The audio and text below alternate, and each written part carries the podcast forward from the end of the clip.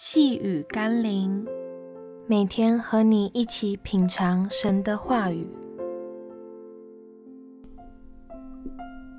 完全顺服。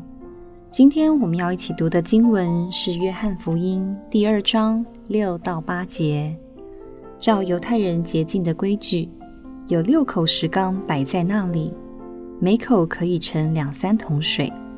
耶稣对佣人说。把缸倒满了水，他们就倒满了，直到缸口。耶稣又说：“现在可以舀出来，送给管筵席的。”他们就送了去。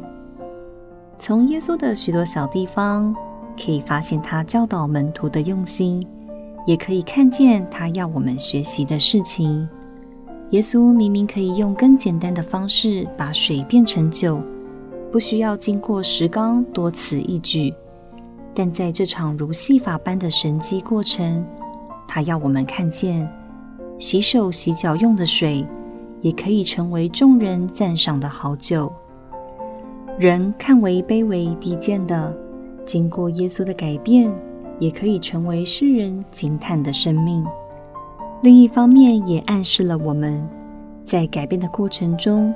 需要的是仆人绝对的顺服，即使不明白，冒着若是水没有变成酒，又或是被知道那是洗脚水的风险，依然要选择顺服。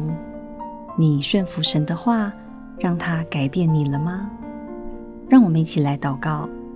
智慧的主，人们可能会质疑你、挑战你，甚至背逆你的话而行。但我愿顺服你的话语，即使有时候看起来不合逻辑，或让我难以明白，但我相信你会改变我的生命，让我经历你的作为，使我的生命更加美好。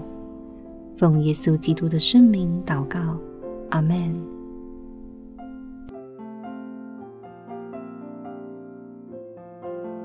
细雨甘霖，我们明天见喽。